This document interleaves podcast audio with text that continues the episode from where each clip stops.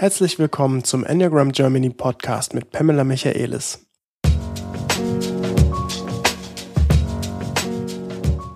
Mein Name ist Philipp Dörfler. Wir sprechen über die Transaktionsanalyse. Ein Wort, das sich zunächst ein bisschen trocken anhört, aber tatsächlich steckt dahinter eine Menge Stoff für persönliche Entwicklung und den besseren Umgang miteinander. Also viel Spaß.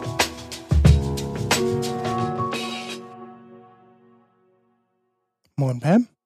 Hallo Philipp, good morning. Wir sprechen heute über die Transaktionsanalyse. Ja, ja. Wir steigen einfach direkt ein, ohne große Worte.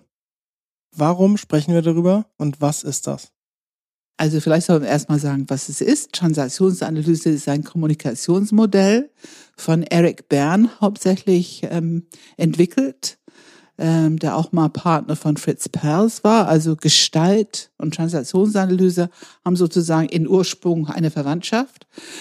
Ähm, aber Eric Bern hat es eher Richtung Kommunikation entwickelt und das heißt die Analyse von der Transaktion.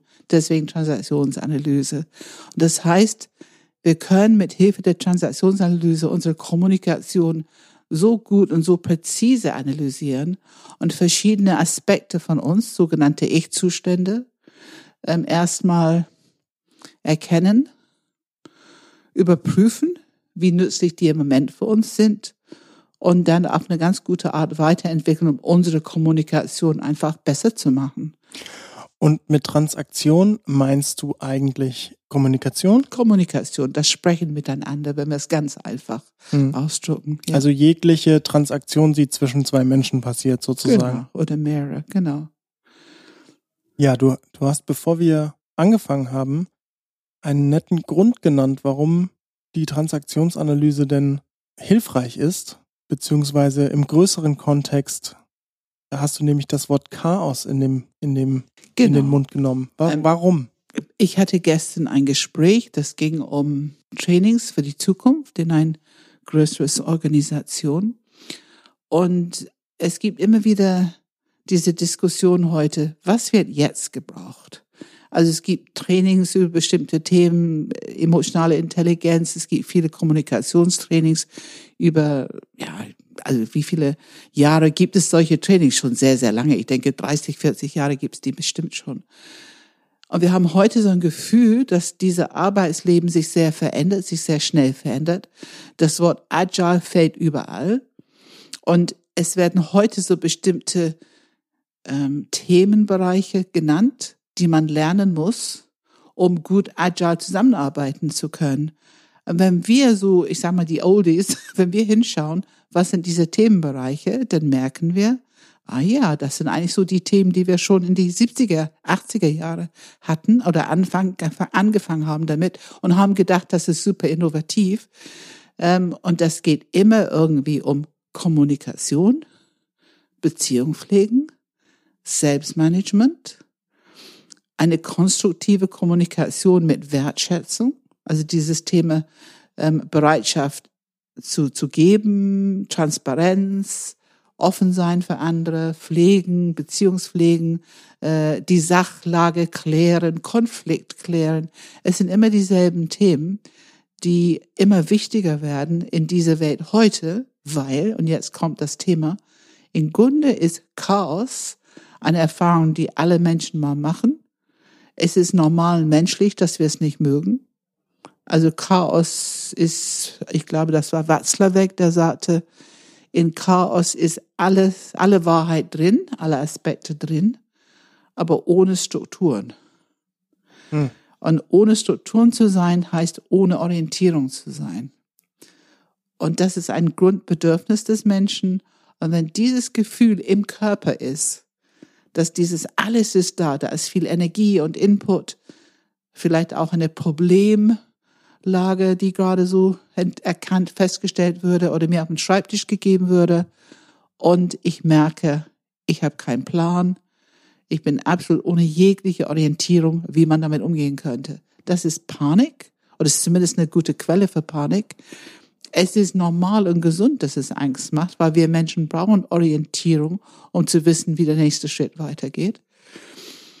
Und Fakt ist, dass in dieser Arbeitswelt heute die können über agil sprechen, so viel die wollen. Es ist immer wieder eine Ursache für Chaos in das Leben von sehr viele Teammitglieder, sehr viele Mitarbeiter. Und wir wollen dieses Thema Chaos als zentrales Thema nehmen, weil wir sagen Selbstmanagement. Wie machen wir Selbstmanagement? Was heißt das in Bezug zu diesem Thema Chaos? Und für uns ist immer wichtig, dass wir nicht nur die äußeren Umstände erkennen, analysieren, gut damit umgehen, sondern dass jeder Mensch für sich die Verantwortung übernimmt, für sich, seine emotionale Reaktion, seine innere Reaktion, diese tiefe innere Arbeit macht, Praxis, damit die das meiste aus dieser Chaos herausziehen können, weil Chaos ist auch die Quelle für Kreativität wenn wir lernen, wenn wir Trainings machen können, dass die Menschen lernen, Chaos als der Norm zu akzeptieren und nicht mehr den Widerstand dagegen, sondern die Öffnung dafür, weil die wissen, wie die gut damit umgehen, dass die relativ schnell, dass es die wieder gut geht. Man kann ja auch sagen, ein gutes Rezept für Resilienz haben ähm, dann haben wir eine Workforce, die eine ganz große Kompetenz haben, weil aus dem Chaos heraus etwas zu entwickeln, kreativ zu werden, wieder aktiv zu werden, Ideen, Brainstormings zu machen, kann sehr fruchtbar, produktiv, einfach sehr kreativ sein. Und in diesem Sinne, also eine positive Haltung zu Chaos, zu Problemlage zu entwickeln und eine Haltung zu haben, aus jeder Problemlage, aus jeder Situation, die sich chaotisch anfühlt, kann was Gutes entstehen, kann was Neues entstehen.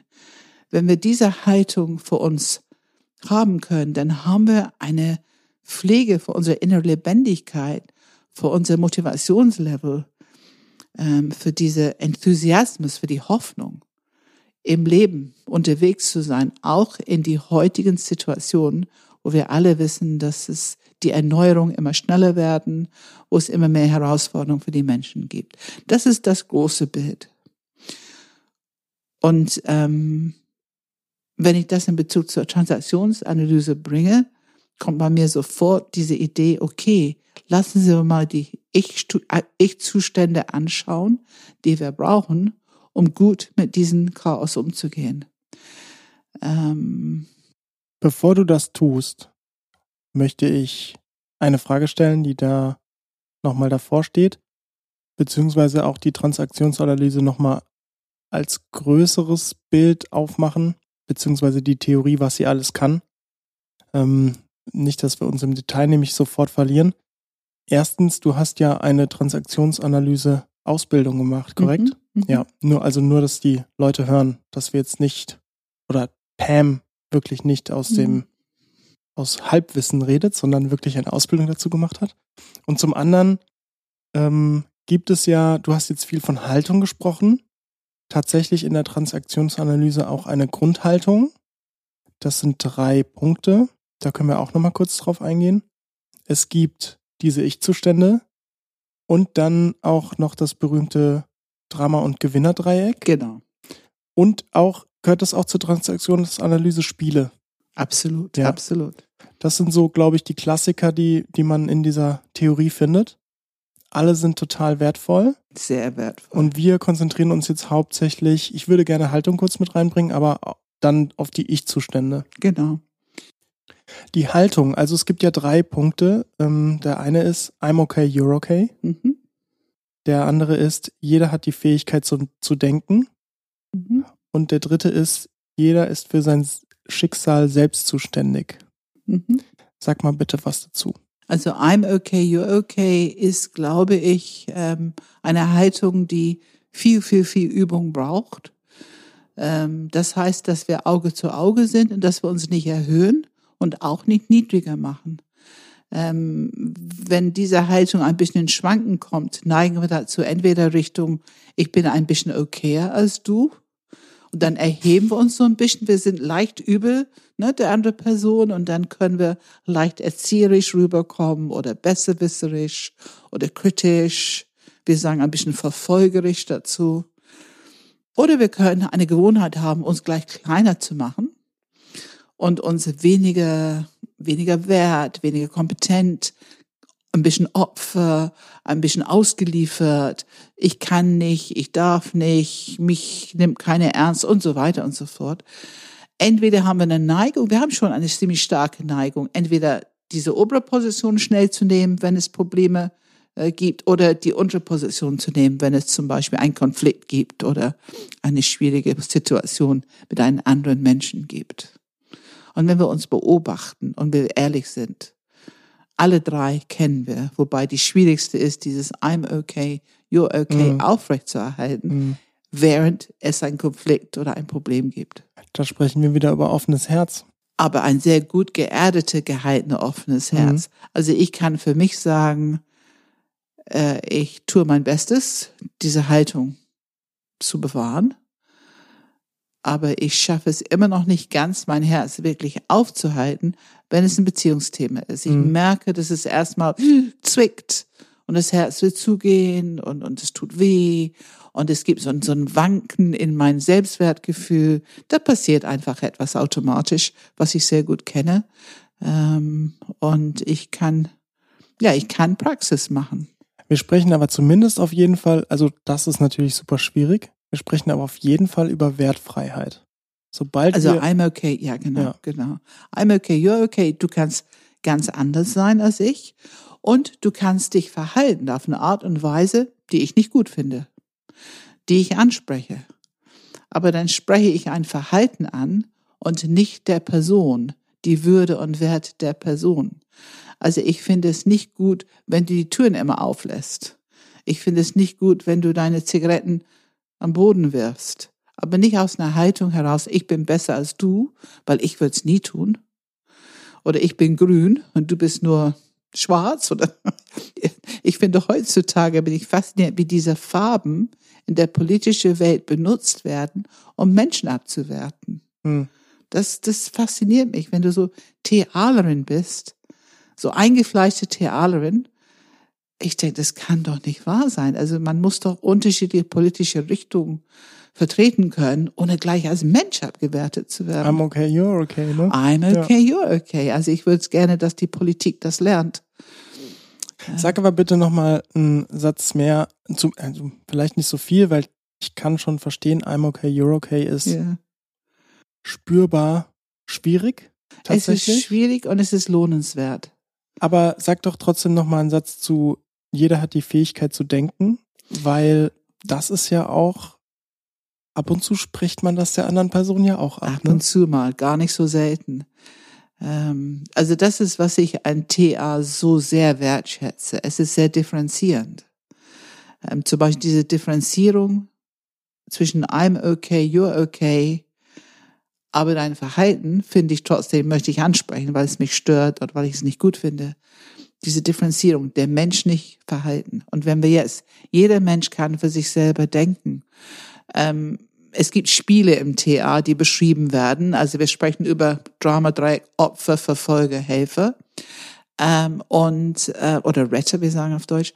Und ähm, das sind Rollen, die wir einnehmen. Wir haben alle Lieblingsrollen. Und in, innerhalb dieser Lieblingsrollen haben wir eine Neigung, bestimmte Art Gedanken zuzulassen Experten drin zu werden, aber andere einfach gar nicht mehr zuzulassen. Ähm, also unser Denken neigt dazu, selektiv zu werden, um, das wissen wir auch vom Enneagramm, um unsere Grundlebensstrategie und Einstellung zu belegen, zu beweisen, ähm, na, ich habe recht und ich bin gut, so wie ich bin und so weiter und so fort. Das ist das eine. Das andere ist, wenn du eben diese äh, Menschen hast, die hilf mir, ich habe es vergessen, ich kann es nicht, ich verstehe es nicht, ähm, ich versuche es, aber es klappt nicht. Also wenn du Menschen hast, die ein bisschen mehr in dieser Opferrolle unterwegs sind, dann laden die dich ein, für die zu denken. Und wenn du lernst, das zu differenzieren, das eine ist, weigere ich mich gerade zu denken über etwas, was es auch noch gibt? Oder also dann, dann, dann habe ich eine Aufgabe zu gucken, wirklich zu hören, was jemand anders sagt und mein Denken aufzumachen, für mich selber zu denken, auch in einem Bereich, wo ich es vielleicht nicht so gerne mache. Und andererseits, wenn jemand mich einlädt zu denken, da lernt man ganz schnell in TA-Training, Ausbildung, man stellt die Frage zurück. Äh, ich, ich, ganz einfach, also wo sind die Unterlagen? Hast du denn eine Idee, wo die sind? Weißt du denn, wo die sind? Hast du denn schon geguckt? Wo hast du geguckt? Also, dass man einfach so ein bisschen den anderen einlädt, erstmal für sich selber zu denken und nicht gleich springen. Weil dann hast du ganz schnell symbiotische Beziehungen und die gibt's im Büro und die gibt's zu Hause, wo eine fragt, der andere springt. Mhm. Die sind oft sehr stabil, diese Rollen. Die werden nicht so oft gewechselt. Weil die bequem sind. Ne? Und die dritte ist ja, jeder ist für sein Schicksal, sein eigenes Schicksal zuständig. Ja, das Sag ist da ganz wichtig. Dazu. Ganz wichtig, weil ähm, also für mich ist so viel Würde in diesem Satz. Aber natürlich werden viele das ähm, nicht leicht verstehen. Das heißt, ich bin dafür verantwortlich, wie ich mit dem Leben umgehe. Wenn ich, wenn es gut läuft, dann kann ich mich freuen. Wenn es nicht gut läuft, dann ist es wichtig, dafür die Verantwortung zu übernehmen. Was wir immer sagen, lass dich ein auf die Realität, so wie sie ist erstmal und nicht versuchen auszubuchsen oder andere schuldig zu machen. Und diese Grundhaltung, was ich in TA gelernt habe, habe ich unbedingt mit hineingenommen in die Enneagrammarbeit in unserer Haltung, was wir lernen in, in Coaching und Mediation. Ähm, es ist die Bereitschaft für die eigene Reaktion, die eigene Hilflosigkeit, die eigene Unmacht, äh, das, die eigene Schwäche, äh, einfach die eigene Reaktion, dafür die Verantwortung zu übernehmen. Nicht bewerten, nicht abwerten, aber die Verantwortung übernehmen. Und jeder Mensch ist für sein eigenes Schicksal zuständig, heißt, dass ich bereit bin, mich zu fragen, wenn etwas passiert, mir immer wieder passiert, was mir nicht gefällt, dann ist es wichtig, mir die Frage zu stellen, was tue ich dafür, dass es mir passiert? Mhm. Und das ist eine ganz andere Frage, als vielleicht man normalerweise tun würde. Ich habe dazu einen interessanten, ein interessantes Zitat gehört, ähm, das nicht ganz, nicht ganz so schöne Wortwahl hat, aber ähm, das ging sowas in Richtung, wenn du ein Arschloch am Tag siehst, dann ist da ein Arschloch am Tag. Wenn du 100 Arschlöcher am Tag sie siehst, bist du das Arschloch. Ja, genau, genau. Sehr gut, sehr gut, sehr gut. Ja, es, es ist das nicht toll. Ich meine, da ist so viel Wahrheit drin. Ne? Ich finde auch noch etwas, ähm, was ich liebe. Wenn es jemand gibt, der mit mir ein Problem hat, dann hat diese Person ein Problem. Wenn ich ein Problem mit jemand anders habe, dann habe ich ein Problem. Hm. Es ist dasselbe. Ne? Also ja, das, ähnlich, einfach ja. die, das alles passt in diesen Rubrik. Jeder Mensch ist für sein eigenes Schicksal zuständig.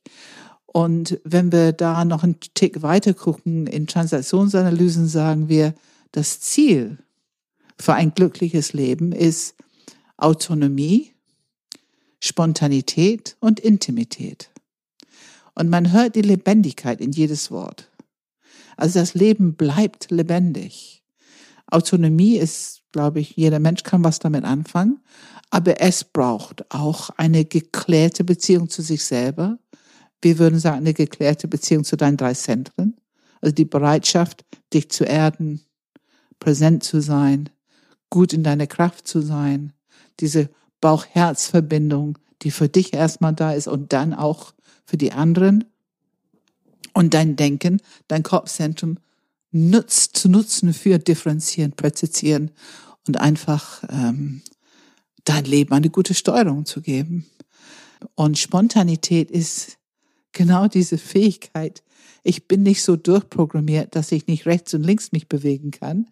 Es muss jeden Sonntag immer Fish and Chips geben und es muss ähm, ja, jeden Dienstag immer, was weiß ich, äh, Hähnchensalat geben und abends muss es immer um 18 Uhr Abendbrot geben und also so diese ganz, ich meine, Rituale sind gut. Ich, ich bin nicht gegen Rituale, aber es muss die Möglichkeit haben, ausnahmsweise mal heute, machen wir es auch mal um sieben oder acht oder fünf, äh, und ausnahmsweise mal essen wir mal was anderes. Also die Rituale sind nur so viel wert, wie ich auch eine gewisse Beweglichkeit da drin. Ähm. Da merke ich, dass ich quasi gar keine Rituale wirklich habe.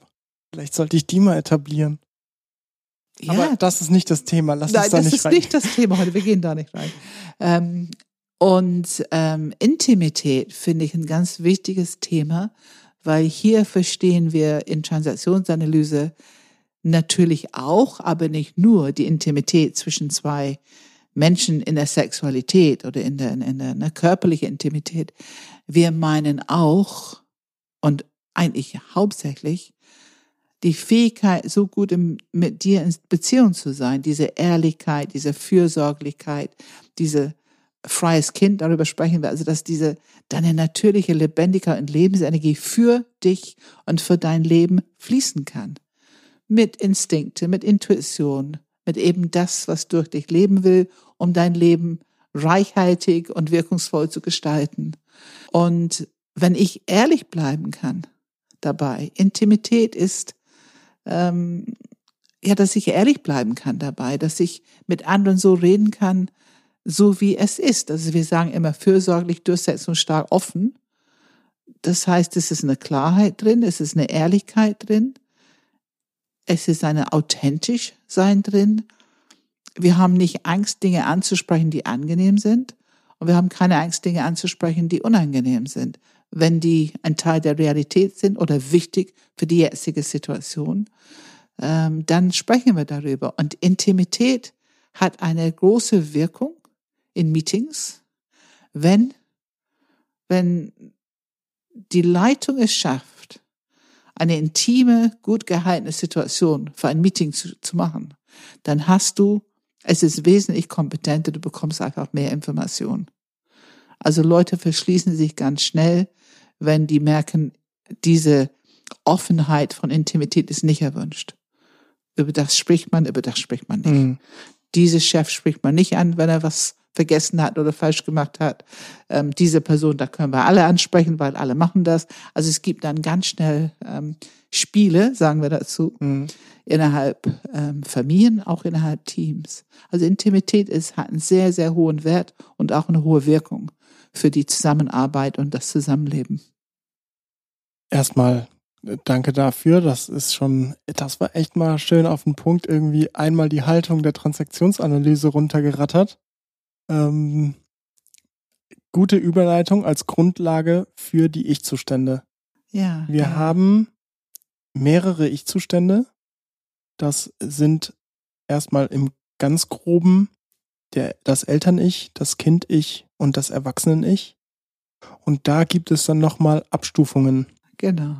Sag mal bitte, was sind, die, was liegt hinter diesen Ich-Zuständen?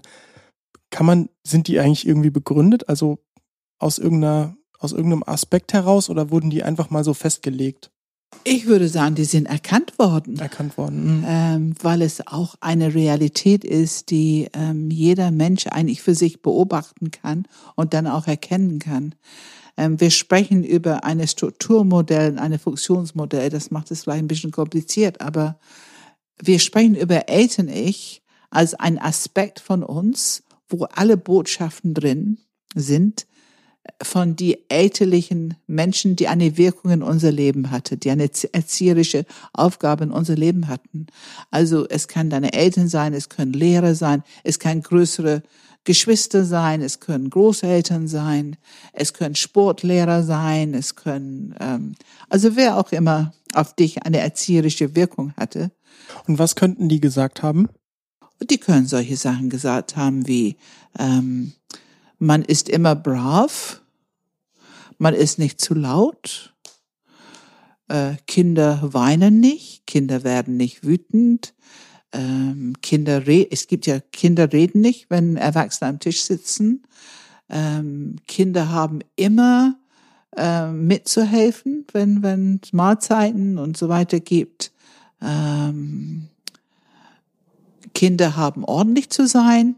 Man räumt immer ab, nachdem man gespielt hat und nachdem man ähm, irgendwas gemacht hat. Äh, es kann über Sauberkeit, Ordnung, Disziplin. Äh, es kann auch sein, Kinder müssen frei sein und Spaß haben. Ganz wichtig für eine gesunde Kindheit. Die müssen viel Bewegung haben. Man kann die Kinder ermutigen, ehrlich zu sein. Ne? wenn Mhm. du vermutest, ein Kind vielleicht gerade nicht ehrlich ist. Das gibt es ja. Kinder können unheimliche Fantasien, sich in Fantasien verlieren und dass die ziemlich weit weg sind, gefühlt von den Erwachsenen. Ähm, also es gibt so viele erzieherische Themen. Und es Und gibt, ich dann- habe eben mal ein bisschen Beispiel gemacht. Manche sind eher die Konvention, die wir brauchen, um mit unserer Gesellschaft gut zurechtzukommen. Also wenn ein Kind ins Zimmer kommt, bei Tante hm, und springt auf den Glastisch, um schneller auf dem Sofa zu kommen, dann ist es schon günstig, wenn es einen Eltern gibt, die sagen, nein, das machst du nicht. Jetzt geh mal bitte noch mal rum. Äh, weil das Kind muss schon lernen, wie betrete ich ein Wohnzimmer von jemand anders Hm.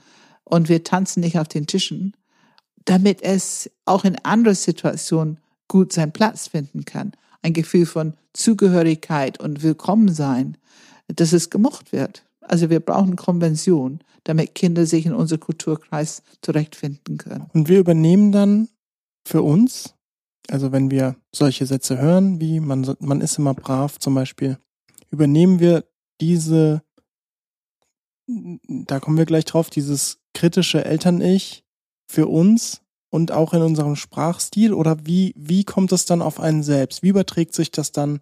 Also wir sprechen über strukturierende Eltern-Ich, kann aber auch negativ sein, kann sehr, kann überkritisch sein. Es kann aber auch fürsorglich sein. Es kann auch sein, dass es gut für das Kind ist. Jetzt kommt's. Wir haben ja ein Kind-Ich, das ist der zweite Ich-Zustand.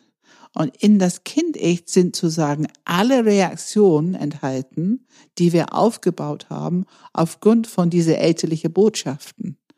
Also wenn jemand Mhm. zu mir gesagt hat, ein Kind muss immer brav sein. Und ich habe das bis zu einem Punkt erlebt, wo in mir das würde zu eng. Ich hatte das Gefühl, ich kann gar nichts mehr tun und sagen. Und da habe ich angefangen, zu, dagegen zu rebellieren. Es kann sein, dass ich als Kind sehr viel Rebellion deshalb entwickelt habe und jetzt erst recht Mhm. mache ich genau das, was ich möchte und Mhm, nicht das, was mhm, die kenn Erwachsenen ja. wollen. Oder angepasste Kind, dieser angepasste Teil, es kann reagiert haben mit, ich bin ein liebes, nettes Mädchen und ich merke, es geht mir sehr gut und die Leute mögen mich, wenn ich immer brav bin und wenn ich mich anpasse und wenn ich nicht zu laut bin. Äh, Also wenn ich mich in alle diese Konventionen halte, dann geht es mir irgendwie gut. Und ähm, wenn du ein bisschen imagemäßig unterwegs bist, das wirst du Kennst du das? Klar. Ne? Ich kenne aber auch das Rebellische sehr gut. Beides. Kennst du beides? Ja. Ja, genau. Bei mir war äh, dieser Punkt, ähm, das war gar nicht unbedingt auf direkt auf meine Eltern bezogen, aber klar, Eltern natürlich auch. Du musst gut in der Schule sein. Ich mir gedacht, warum? Was, was, warum soll ich gut in Was der kann Schule es sein? für einen Grund geben? Wa- Was bringt mir eine Note? Was soll die überhaupt für eine Aussage treffen? Also da wurde ich echt rebellisch. Ist jetzt auch nicht, glaube ich, die klassische Aussage von der 3, aber, aber angepasst, klar. Klar, kenne ich auch. Logisch. Also ich habe zum Beispiel in meinem System eine, eine, ein- so ja, so eine Art innere Programmierung. Ich habe gewusst, innerhalb der Familie muss ich brav sein. Das war meine Rolle, ne? Helfend, brav sein, nett, lieb nett sein. Äh, das war so mein Rezept, um gemocht zu werden.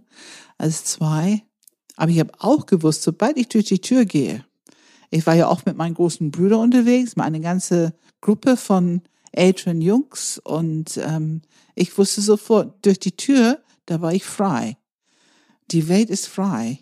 Hier kann ich sein. Hier muss ich nichts mehr Konventionen und anpassen und so weiter. Guck sowieso keine hin, ob die mich mögen oder nicht. Oder und ich ich ich habe bis heute ich erkenne ich ganz genau, wann ich dieses Gefühl habe und wenn ich eher diese Konvention habe. Also das erkenne ich bis heute. Aber da sprichst du dann wahrscheinlich nicht mehr über rebellisches Kind, oder? Nein, da spreche ich, glaube ich, hoffe ich, über freies Kind. Was ist der Unterschied? Was ist das freie Kind? Also freies Kind ist im Grunde die Energielieferant schlechthin, ohne die Programmierung und die Konvention, einfach so wie es ist. Zum Beispiel echte Gefühle. Intimität kann gelebt werden als freies Kind. Ähm, dann, wenn Wut durchkommt, sind wir wütend. Wenn Angst durchkommt, haben wir Angst. Wenn Liebe durchkommt, haben wir Liebe. Wenn Traurigkeit und also und so weiter. Lachen ist auch meistens frei. Aber, aber ja. total, aber total lachen und äh, große Freude und auch dieses ein bisschen übermutig sein, mal ein bisschen laut sein oder ein bisschen zu viel Bewegung, kann ja auch mal was kaputt gehen, wenn man so ein ganz lebendiges Kind ist. Also ich habe sicherlich freies Kind gelebt mit meinem großen Bruder. Wir haben gekämpft. Ähm, und er war natürlich größer und konnte eigentlich immer gewinnen. Aber glaub ja nicht, dass ich das einsehen wollte, dass er gewinnen konnte. äh, und da haben wir richtig gekämpft und wir haben teilweise Sachen gemacht, weil dieses freie Kind hat übernommen da gab es auch gerade, meine Mutter war nicht da, was weiß ich, hat irgendwo in die Küche Wäsche gemacht oder gekocht, hat es nicht gesehen. Und dann gab es tatsächlich die Situation, wo wir Sachen geworfen haben oder was ja. Wenn ich heute denke, meine Elterns wunderbare Schallplatten, diese Lackschallplatten. Mhm. Shellac? Ja. Und ähm, wenn ich dann denke, aber wenn du einmal anfängst, dann dann übernimmt das freie Kind. Da ist, da hatten wir beide noch nicht so die Steuerung. Und ich kann erinnern, da kam meine Mutter im Wohnzimmer so betroffen. Es war ja auch meine, mein Vater liebte seine Musik und seine Schallplatten. Äh, und in dem Moment, wo sie uns gestoppt hat, kann ich erinnern, das Betroffenheit bei mir. Da kam aber so schnell diese Anpassungsgefühl und, oh, was habe ich jetzt gemacht? Mhm. Was haben wir hier gemacht? Aber in der Situation, wo es lief, war keine Steuerung, kein Stopp weil diese Energie einfach so stark ist in Kindern, wenn sie noch nicht. Und deswegen ist es so wichtig, Kinder Erziehung, diese Erziehung braucht auch die Sprache und diese Entwicklung von einer inneren Steuerung, weil was wir wirklich wollen. Und jetzt kommen wir zum Erwachsenen-Ich. Mhm. Da, was für eine Steuerung brauchen wir als Kind? Wir brauchen eine Steuerung für unser freies Kind. Also, wenn wir alle nur unser freies Kind leben würden, ohne Steuerung, ich glaube nicht, dass das eine gute Welt wäre. Es braucht den Erwachsenen-Ich und das ist das Teil in uns, was hier und heute diese alten Teile ein bisschen regiert. Zum Beispiel, wenn ich merke, dass ich wütend werde. Heute würde ich nicht auf die Idee kommen, irgendwas zu werfen. Ähm, oder wenn ich merke, dass mir etwas weh tut. Ich würde nicht auf die Idee kommen, ganz demonstrativ heulend irgendwo in der Ecke zu sitzen.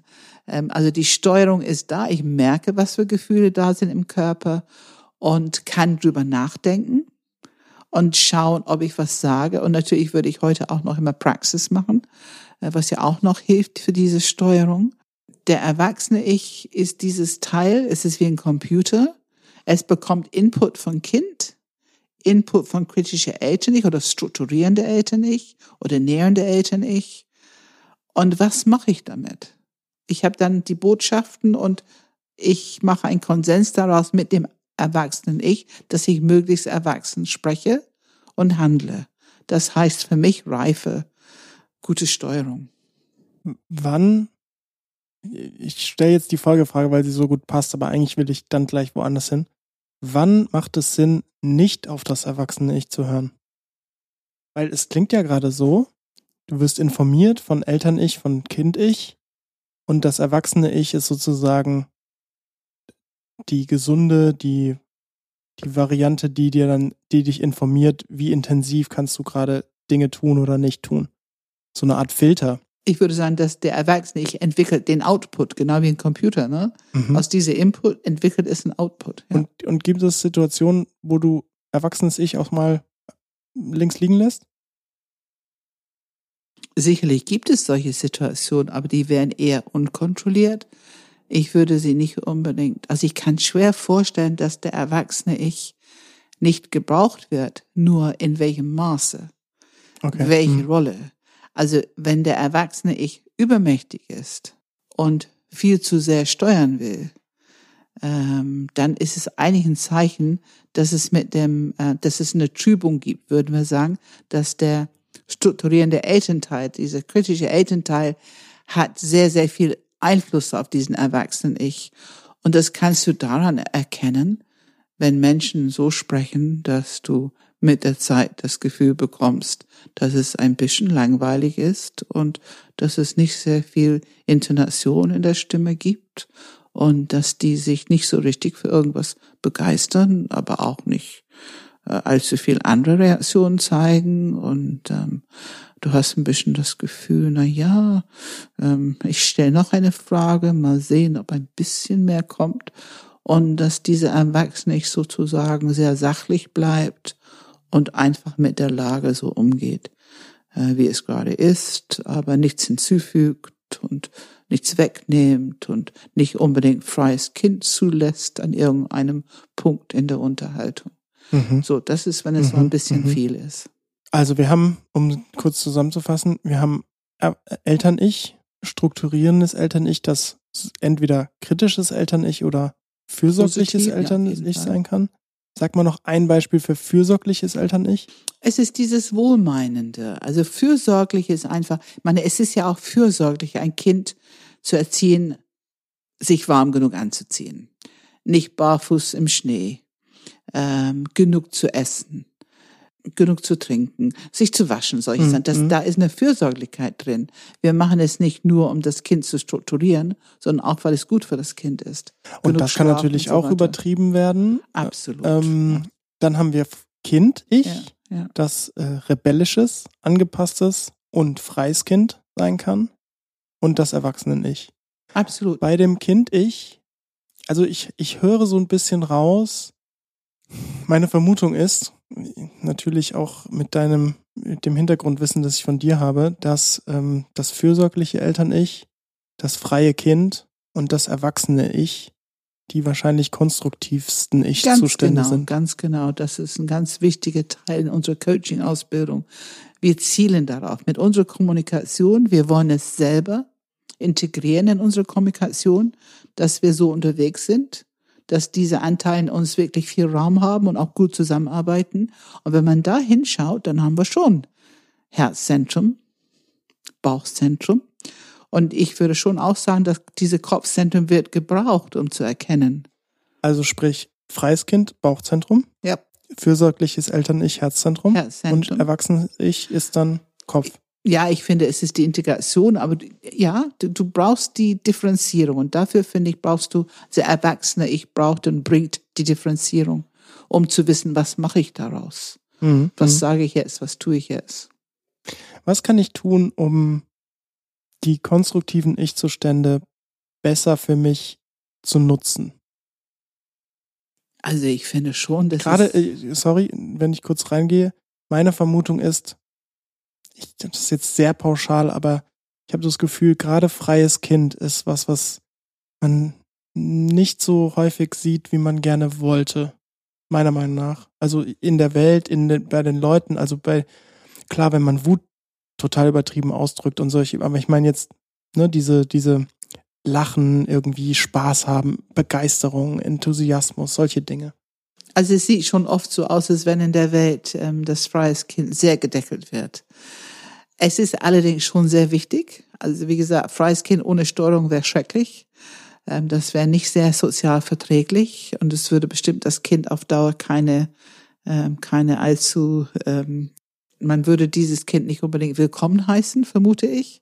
Ich allerdings muss ich sagen, ich habe immer die Sorge gehabt, ich habe zu viel freies Kind. Hm, mhm. Ich habe das sogar meine Ausbilder damals so als Thema vorgetragen, weil ich ich bin schon immer sehr oder oft sehr fröhlich und sehr sehr lache viel und und aber die haben geantwortet, ach, mach dir keine Sorgen, das gibt's nicht. Also zu viel kannst du nicht haben. Mhm. Ähm, Hauptsache ist, dass die Steuerung und dass die Erwachsene nicht gut funktioniert und stark genug ist, um es zu halten. Ähm, und ähm, ich würde schon von mir sagen, dass es sicherlich Zeiten und Momente gegeben hat in meinem Leben, wo das freie Kind schon ähm, vielleicht ein bisschen mehr übernommen hat, als unbedingt sein müsste. Ähm, vielleicht mal ein bisschen zu schnell Auto fahren oder mal ein bisschen zu viel essen oder ähm, ja schon sehr großes Vergnügen haben, einfach Spaß zu haben und schöne Dinge im Leben zu tun. Ähm, oder zum Beispiel in eine bestimmte Phase der Schulzeit, wo ich gelesen habe und ähm, gerne gelesen habe und ein bisschen im Traum nicht dran dachte, von meiner Mutter eingeschränkt zu werden, nur weil sie sagte, Lichter aus. Und dann gab es Weiterlesen unter die Decke mit Lampe und das konnte bis drei Uhr morgens gehen, was sicherlich nicht so günstig war für ein Schulkind. Aber ja, kenn ich. Kennst du auch? Ne? Also, ja, nicht mit, ich habe Musik gemacht, aber ja. Ja, ja, also einfach ähm, irgendwie einen Weg finden, dran vorbeizugehen an die, an die äh, Steuerung, die die Eltern gegeben haben. Ich habe ich hab mal so viel, ich habe so viel Musik gemacht teilweise, die ganze Nacht, äh, dass irgendwann mal eine Lehrerin nach mehreren Wochen zu mir gekommen ist und gefragt hat, ob ich Probleme zu Hause habe, weil ich so müde wäre. Ja. Ja, also so extrem war es von mir. Ja. ja, ja. Wie war das für dich, dass sie gefragt hat? Ähm, Image. Ich hatte gedacht, oh, hoffentlich denkt sie jetzt nicht, dass ich schlechte Eltern habe, Ah, weil mit ja. denen hatte es nichts zu tun. Ja. Es war einfach nur freies Kind und ich wollte halt Musik machen. Es war eher so, ich will meinen Kumpels wieder neue Musik zeigen, so, ne? Ah ja. Und auch so ein bisschen erwischt? Na, gar nicht so. Ich habe echt eher an meine Eltern gedacht, weil ich finde meine Eltern super und ich wollte Ja. nicht, dass sie, dass es so aussieht, als würden sie mich gerade nicht unter Kontrolle haben. So, so Dinge. Also erwischt war in dem Fall gar nicht so stark. Aber es ist sehr nett von dir, an deine Eltern zu denken in der Situation. ist ja auch, ist ja auch Ja. egal erstmal. Nur Nebenanekdote. Ja. Ähm, und das, das sind die Sachen, die übertrieben sind, ne? Oder Tennis spielen. Ich habe ja im Sommer immer viel Tennis gespielt und und also da war ich dann auch einfach nicht mehr zu Hause. Also ich war immer nur auf dem Tenniscourt und morgens ging es wieder los und und abends spät zurück und ähm, das war sicherlich auch ein bisschen übertrieben. Ähm, Jetzt heißt es, jetzt heißt das Ganze ja aber Transaktionsanalyse. mhm. Das heißt, wir haben bisher noch keine, noch nicht über Transaktionen gesprochen. Jetzt haben ja, hab ja nicht nur ich verschiedene Ich-Zustände, sondern auch du, Pam, hast verschiedene Ich-Zustände. Mhm. Und es wird ja erst ein Problem, wenn unsere beiden Ich-Zustände sich aufeinandertreffen. kreuzen, so sagen wir das. Sich kreuzen. Sich kreuzen. Sag mal was zum Kreuzen. Äh, wenn ich zu dir sage, ähm, Philipp, kannst du bitte noch einen Podcast machen morgen? Wie würdest du antworten? Reakt mit Reaktion bitte. Hab keine Zeit. Und was fühlst du in dem Moment? Du hast es sehr nett gesagt, aber Was, Was- fällt dir ein, dass du meine Zeit bestimmst? genau, genau. Also ein bisschen, entweder ein bisschen rebellisch oder ist das ein bisschen kritische Eltern? Hm, Ich sag jetzt einfach mal rebellisches Kind. Ja, genau. Also es gibt eine Reaktion. Was würdest Du du hast aber noch bitte gesagt. Das war, glaube ich, zu freundlich. Das ging okay. Aber was würdest du sagen? Das hast du gedacht, das hast du gefühlt. Was würdest du tatsächlich sagen, wenn dass ich drum äh, erstmal in meinen Terminkalender gucken müsste und was denn auch der Anlass ist dazu, dass du morgen nochmal einen machen willst. Genau. Also du würdest schon sehr erwachsen antworten. Ich hoffe. Ja, na gut, bei mir schon noch. Ne? Ob das Ja. jetzt unbedingt zu Hause immer so wäre, ist eine andere Sache. Ähm, aber im Grunde ist es, du stellst eine, eine ganz einfache Sache. Wie spät ist es bitte? Hast du selber keine Uhr? Kannst du nicht selber gucken? Hm. Also es ist sehr leicht, dass wir mit jemand sprechen, von einem erwachsenen Ich, eine offene Frage oder ein Input, wollen wir das und das machen? Und wir bekommen eine Antwort zurück, die uns irgendwie stört. Gekreuzt. Das heißt, ähm, wenn ich dich zum Beispiel, oder wir behalten das Beispiel, du sprichst mich aus kritischer Eltern-Ich an und ich spreche aus rebellisches Kind. Und wir sprechen die ganze Zeit in dieser Linienverbindung. Nein, nicht die ganze Zeit. Lass uns mal Nee, gucken. nee. Der erste Input, erwachsene Ich. Offen erwachsene Ich. Der, der, deine Antwort kreuzt es mit was Rebellisches aus dem Kind. Das lädt mich ein. Also Kind, ich lädt der Eltern-Ich ein. Mhm. Und das lädt mich ein. Warum sprichst du denn so? Oder sag mal, wie antwortest du mir? Oder äh, also, dass ich dich dann kritisiere für diese Art, mit mir zu antworten. mhm. Oder kannst du nicht mal ein bisschen hilfreich sein? Immer sagst du nein, wenn ich um etwas bitte. Also ich, das war schon so ein bisschen mehr mein Kind, Opfer. Ähm, also wir können antworten aus dem Ich-Zustand, wo die Einladung hingeht. Das wäre eher Eltern-Ich.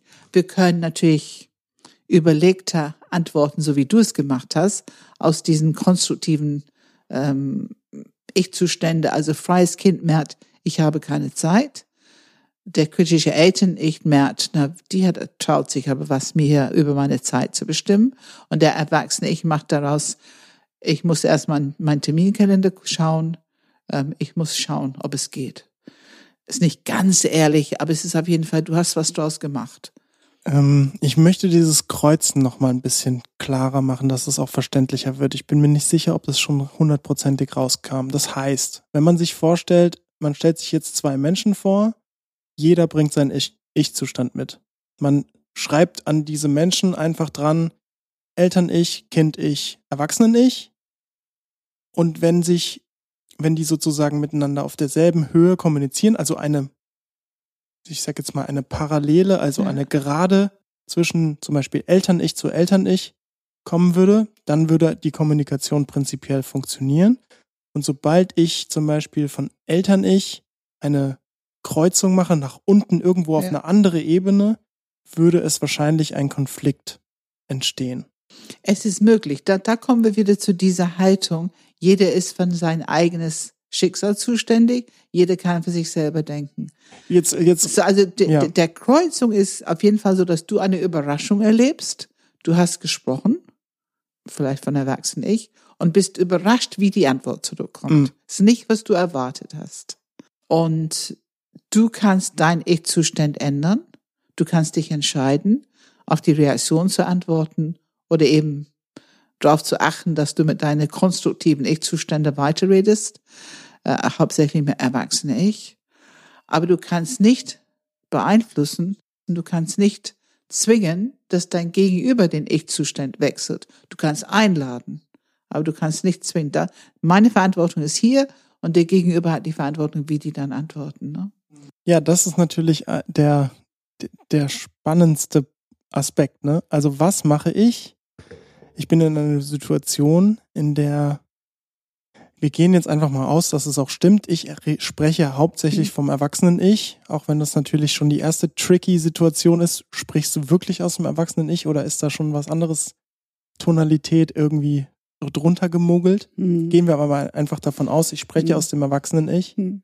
und ähm, spreche mit jemandem, der von rebellisches Kind bis kritisches Eltern-Ich oder was auch immer ähm, sich nicht einladen, einladen mhm. lässt, mit mhm. ins Erwachsenen-Ich zu gehen. Wie gehe ich damit um? Also ähm, das ist schon wichtig, da zu erinnern, ich bin für mich zuständig und meine Ich-Zustände zuständig.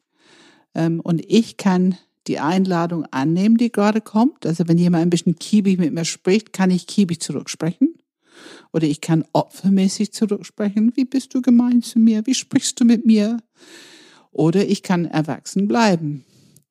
Ich kann mich entscheiden, ich übernehme die Verantwortung, ich, ich übernehme die Rolle nicht. Es ist ja dann schon eine Einladung in eine bestimmte Rolle oft. Oder wir würden sagen Einladung zum Spiel. Ähm, das ist ich, dann quasi Drama-Dreieck, Gewinner-Dreieck, ne? Genau. Da kommen genau. wir dann in die Ecke. Das Bestimmte. werden wir diese Folge aber nicht besprechen. Genau, können wir noch eine andere Folge machen.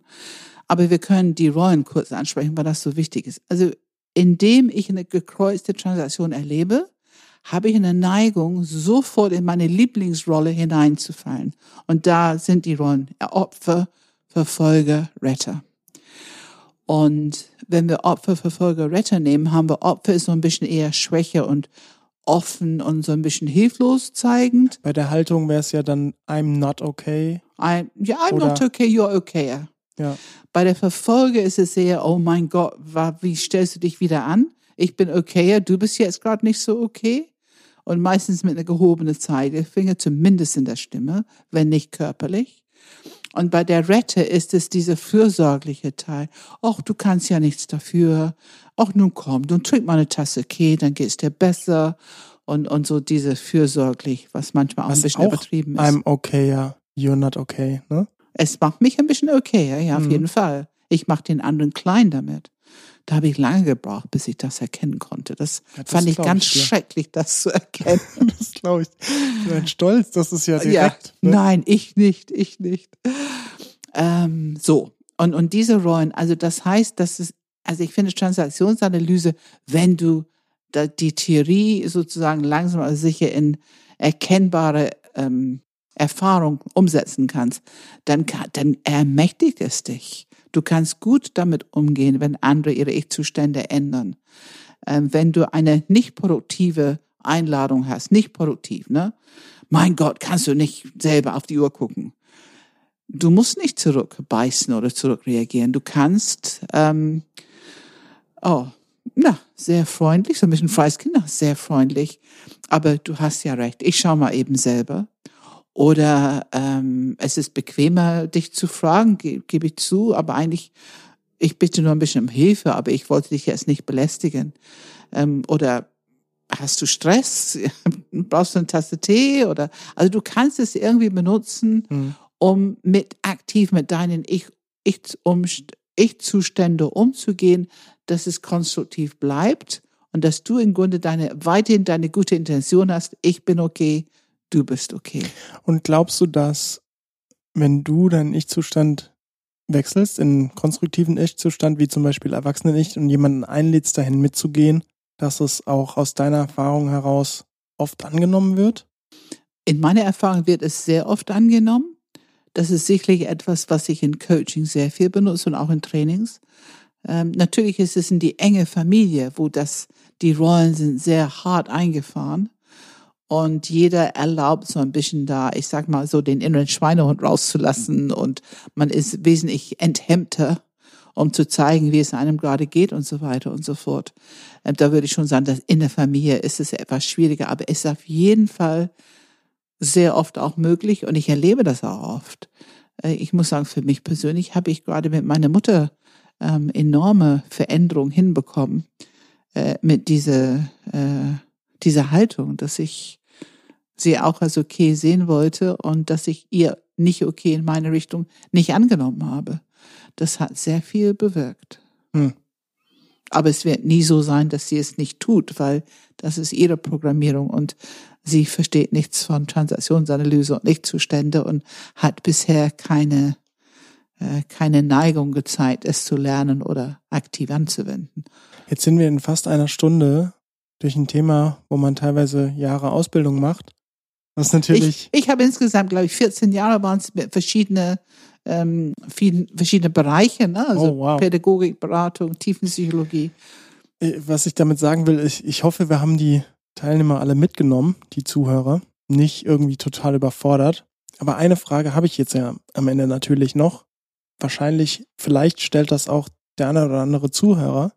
Die Frage ist nämlich, wir sind ja eigentlich ein Enneagramm-Podcast. Sprich, erstens, oder nicht erstens, sondern machen wir es der Reihe nach, ähm, ist es so, dass vielleicht unterschiedliche Ich-Zustände bei unterschiedlichen Enneagrammtypen vielleicht häufiger vertreten sind? Also die Eins, kritisches Eltern-Ich, das wird mir genau, natürlich jetzt sofort kommen. Genau, die genau. Acht, rebellisches Kind. Also ist und das freies so? Kind und, und freies, ne? Lustig. Ist es so, dass es da hat durchaus viel Potenzial für freies Kind? Ähm, Schnittmengen gibt? Also ist auf jeden Fall so, dass, dass ich das oft erkenne mhm. und dass für mich gibt es wiederholbare Muster, die man erkennen kann. Und natürlich kannst du einfach sehen, dass diese ähm, im Herzbereich diese fürsorgliche Eltern-Ich sehr präsent ist, aber auch gleich den Wechsel sehr schnell machen kann in Opfer ähm, oder zumindest einen sehr emotionalen Zustand, ganz deutlich im Herzzentrum mehr. Im Kopfzentrum ist ganz deutlich ähm, eher ein bisschen I'm okay, äh, mehr so ein bisschen dieses strukturierende Eltern-Ich, die aber dann kippt im Opfer. Und ähm, im Bauchzentrum würde ich sagen, dass der Verfolger kippt im Opfer. Also es ist schon, wenn man die Rollen mhm. nimmt, mhm. Retter kippt dem Opfer eher im Herzzentrum, Verfolger im Bauchzentrum und ähm, Opfer kippt eher in Verfolger, würde ich sagen, im Kopfzentrum, wenn wir genau hinschauen. Was meinst du mit kippt? Was passiert, damit es kippt? Du hast deine Lieblingsrolle mhm. und wenn das nicht klappt, wenn ah, es konfrontiert dann, wird, okay. dann kippt es schnell in deine andere, zweite Lieblingsrolle. Mhm. Wir haben meistens zwei, die wir besonders oft spielen und wir haben eine, die nicht ganz so äh, oft am Tage kommt. Aber im Prinzip können wir alle, alle. Aber ganz deutlich ähm, kann ich sagen, dass ähm, es Muster gibt, die ich jedenfalls immer wieder erkenne. Und ich muss sagen, meine Arbeit mit Transaktionsanalyse ist also bis heute finde ich dieses Wissen so wertvoll. Deswegen lernen wir das auch in unserer Coaching-Ausbildung, weil wir finden, das ist eine so gute psychologische Grundlage für Kommunikation, die dann auch wieder mit den drei Zentren und den verschiedenen Enneagrammstilen sehr nutzbar wird, ja, sehr anwendbar wird. Mhm. Also für mich ist es jeden Tag präsent und nutzbar. Damit hast du auch meine zweite Frage beantwortet, nämlich ob man den Enneagramm-Stilen auch die im Dramadreieck die Opfer, Verfolger, Retter-Rolle in einer bestimmten Weise oft zusammenbringen kann, aber hast du ja schon gerade gesagt. Ich finde schon, wobei ich immer vorsichtig bin, weil wie du weißt, du hörst es oft genug, die Biografie spielt eine Rolle, eine starke Rolle. Und je nachdem, wie die Biografie ist, kann es sein, dass diese Lieblingsrollen doch anders sind in einem Enneagramm-Stil. Also es ist nicht so stabil wie der Struktur der Enneagramm-Stil. Das nicht. Mhm. Es ist beweglich. Aber die Biografie wird durch diese Ich-Zustände und durch diese Rollen deutlich gelebt. To be continued. Wir werden bestimmt nochmal über die Transaktionsanalyse sprechen. Vor allem, weil wir tatsächlich über das Drama- und Gewinnerdreieck bestimmt nochmal ausführlicher reden werden und auch über die Spiele. Genau. Und ich möchte hier einen Punkt, weil wir am Anfang haben wir mit Chaos angefangen. Ähm, ich möchte hier den Punkt bringen, dass wenn wir mit unseren Ich-Zustände gut aktiv umgehen können, dann haben wir da auch eine gute Grundlage, um mit dieses Thema Chaos umzugehen. Wir können die innere Arbeit machen, indem wir uns erden, in unsere Kraft kommen, also der Bauchzentrum gut aktivieren, Körper gut aktivieren. Es tut immer gut, mal einen Spaziergang oder ein bisschen laufen oder schwimmen, also irgendwas ähm, Sport zu machen. Ähm, wir können unsere Herzzentrum, diese fürsorgliche, wohlwollende Annahme für uns, was ganz viel mit dieser fürsorgliche Elternteil zu tun hat, was wofür unser Herzzentrum einfach hervorragend geeignet ist und dafür zuständig ist. Und wir können unser Kopfzentrum benutzen für die Differenzierung präzisieren, was ja auch wir ein bisschen unser ähm, Erwachsene-Zentrum zuordnen würden. Und ähm, diese, diese Intuition, was aus Chaos rauskommen kann, diese Klarheit aus einer gewissen kreative Idee, eine gewisse Kreativität, das alles findet seinen Platz und kann unser System wieder zur Ruhe bringen. Und wir können aktiv die Zentren benutzen und aktiv, also aktiv die innere Arbeit und aktiv diese Ich-Zustände dafür benutzen. Okay. Das klingt schön. Und danke, Pam. Wenn ihr dazu etwas sagen wollt, Fragen, Anregungen, was auch immer, dann schickt ein, eine E-Mail an podcast.enneagramgermany.de, Enneagram mit einem M. Ähm, auf YouTube findet ihr Videos, Videos zu den Enneagramm-Typen, wo wir ein Interview gemacht haben mit in Panels, Kopf, Herz, Bauch. Außerdem in den Show Notes findet ihr einen Link zu der Transaktionsanalyse. Ihr findet den Podcast auf iTunes bzw. Apple Podcasts, aber auch auf Spotify, auf YouTube könnt ihr ihn auch anhören. Google Podcast Player FM und auf der Webseite und natürlich sonst irgendwo. Wenn ihr das mögt, wenn ihr diese Podcasts gefallen, dann teilt sie gerne mit jedem, den ihr kennt. So viele, je mehr, desto besser. Und ansonsten gibt es Einführungen. Einführungen ins Enneagramm. Also eine drei Stunden Einführung quasi. Auf der Webseite findet man die Termine. Ja, und ähm, ansonsten wie immer die Frage, Pam, was steht an?